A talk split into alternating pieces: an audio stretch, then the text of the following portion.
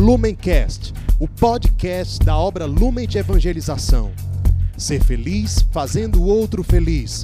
Acesse lumencerfeliz.com.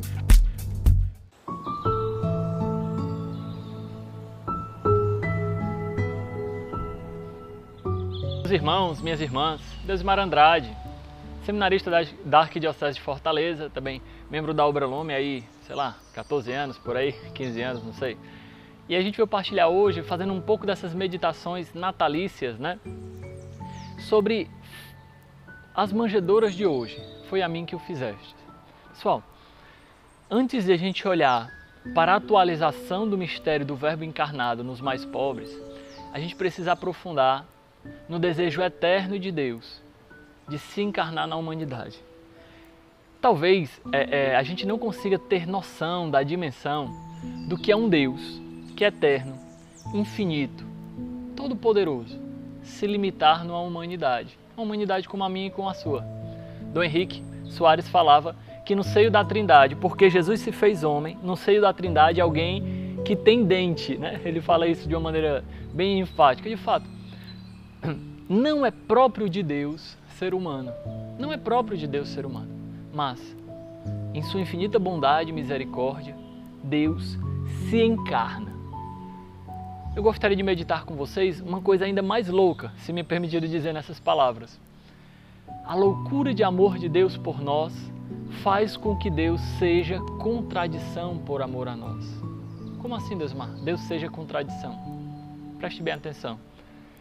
De fato, Deus é eterno, é infinito, é onipotente, mas no seio da Virgem Maria, ele limita a sua eternidade ao espaço e tempo ele se encarna, nasce e morre, como todos os seres humanos. Como é que um Deus infinito se limita no ventre de Maria? Como é que Deus, um onipotente, se faz tão frágil em uma criança? São dois polos de uma contradição: a onipotência e a fragilidade, a ilimitação e a finitude, a eternidade e o espaço-tempo. Mas, por amor a nós, ele se faz contradição. Segundo uma lógica puramente humana, vamos dizer assim, uma lógica filosófica, até aristotélica, isso seria impossível. Mas, diante do eterno, as possibilidades humanas devem se curvar.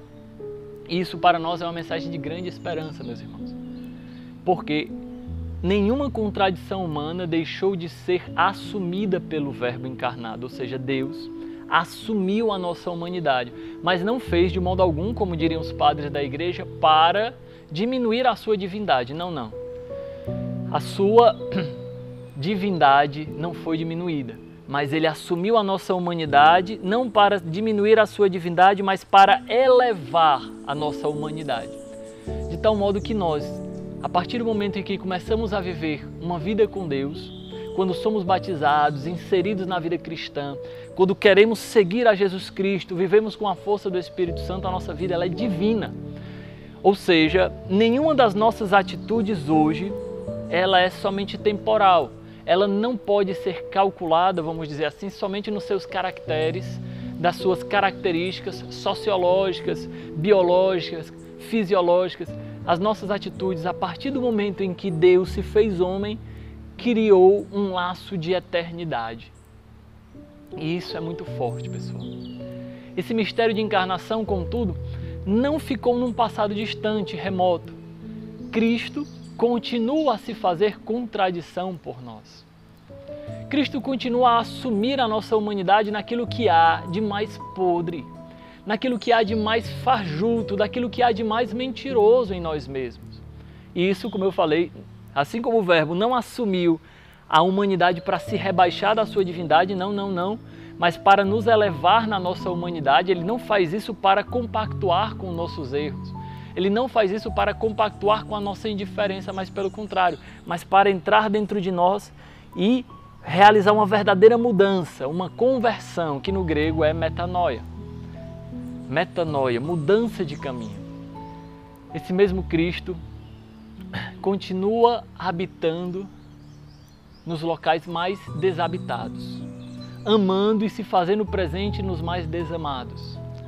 como Paulo disse em uma de suas cartas, me, foge a memória qual, Cristo assumiu a nossa pobreza para fazer-nos ricos com a sua riqueza.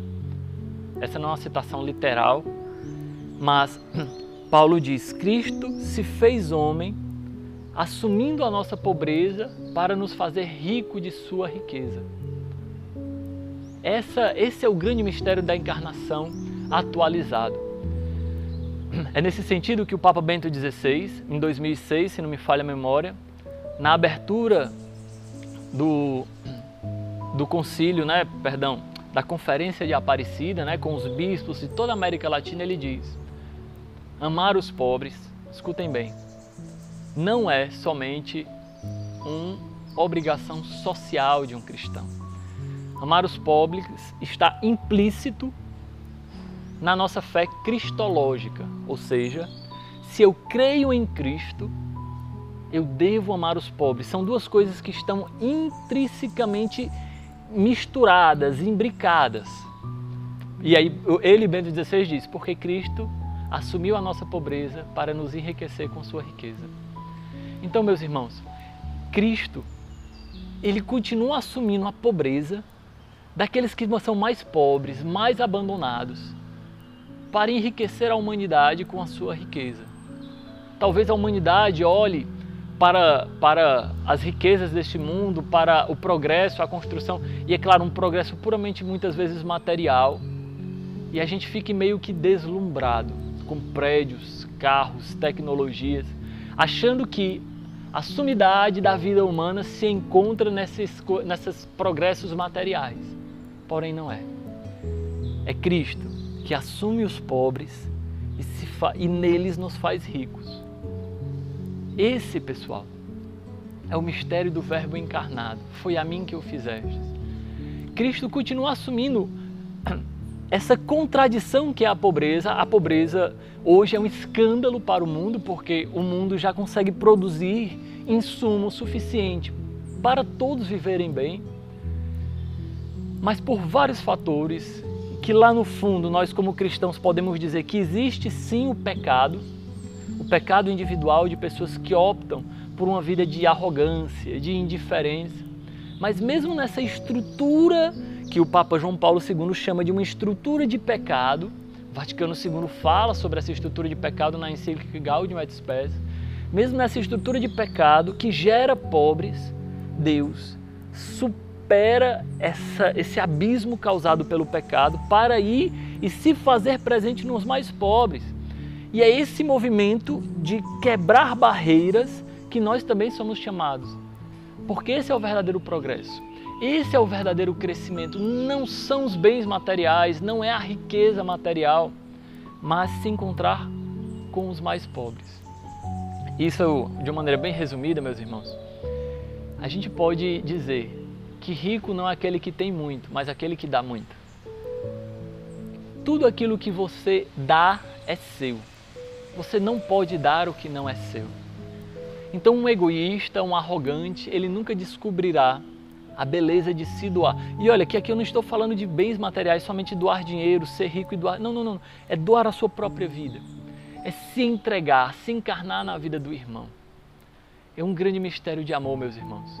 Como compreender esse mistério de amor de Cristo que não nos abandonou? Jesus mesmo prometeu: estarei convosco até o fim dos tempos a igreja, na sua é, é, bimilenar tradição, reconhece que essa presença se dá principalmente por meio da Eucaristia e dos sacramentos, mas nós também não podemos negar essa presença oculta, misteriosa até de Jesus nos mais pobres, que é para nós um convite concreto à conversão. Nós olhamos os mais pobres, nós nos aproximamos, beijamos suas chagas, tocamos a sua carne sofredora e o nosso coração se sente convocado, vocacionado à conversão. Conversão do nosso egoísmo, da nossa indiferença, conversão da nossa arrogância, da nossa vaidade, dos nossos olhares de julgamento, quando nós tocamos na carne de Cristo sofredor nos mais pobres, no seu mistério atualizado de encarnação e de paixão. A igreja também fala do Natal como uma paixão. Não sei se vocês já viram o ícone, né? De um menino Jesus numa pobre manjedoura, enrolado, todo enrolado, parece que ele está sendo sepultado. Tanto que esse ícone é muito antigo, tanto que a igreja, no começo, a celebração da Páscoa não se chamava, perdão, do Natal não se chamava Natal, se chamava de Páscoa Natalina. Tanto que a estrutura litúrgica do Natal é muito semelhante ao da Páscoa. Nós temos um tempo de preparação, Quaresma, na Páscoa e no Natal Advento. Nós temos um tempo de celebração, normalmente celebrado num trido, no caso o trido pascal ele é mais longo, o trido, o trido natalício ele é mais curto, com três celebrações, a celebração da vigília do dia 24, da manhã do dia 25 e da tarde do dia 25. Depois nós temos uma oitava, onde se atualiza aquele mistério celebrado durante uma semana. Mesma coisa, Páscoa tem oitavas de Páscoa e oitavas de Natal. E depois um tempo mais prolongado de Páscoa e também um tempo mais prolongado de Natal, até chegar ao tempo comum. Então a estrutura litúrgica da igreja mostra que existe uma paridade, ou seja, uma semelhança entre essa Páscoa e o Natal. Isso é para dizer para vocês que no mais abandonado, Cristo continua encarnado crucificado. Por isso, o cerne do carisma é a atualização do mistério do encontro do Verbo encarnado no abandonado. Então, existe aqui uma mistura entre o mistério do Natal e o mistério da Páscoa, que estão bem dentro do cerne do carisma, meus irmãos. Foi a mim que o fizestes. Foi a mim que o fizeste. Não é por acaso, meus irmãos, que as nossas maiores celebrações, seja litúrgicas, seja festivas, são os natais. O Natal para o homem sempre teve um, um quesinho de especial, porque para nós, mesmo antes do carisma ser clarificado, nós já tínhamos consciência de que o Verbo encarnado, ele era quem guiava a nossa vida. E agora, com o mistério do carisma clarificado, meus irmãos, nós podemos dizer como a Chiara Lubick, o abandonado é a resposta. Independente da pergunta, o abandonado ele é a resposta.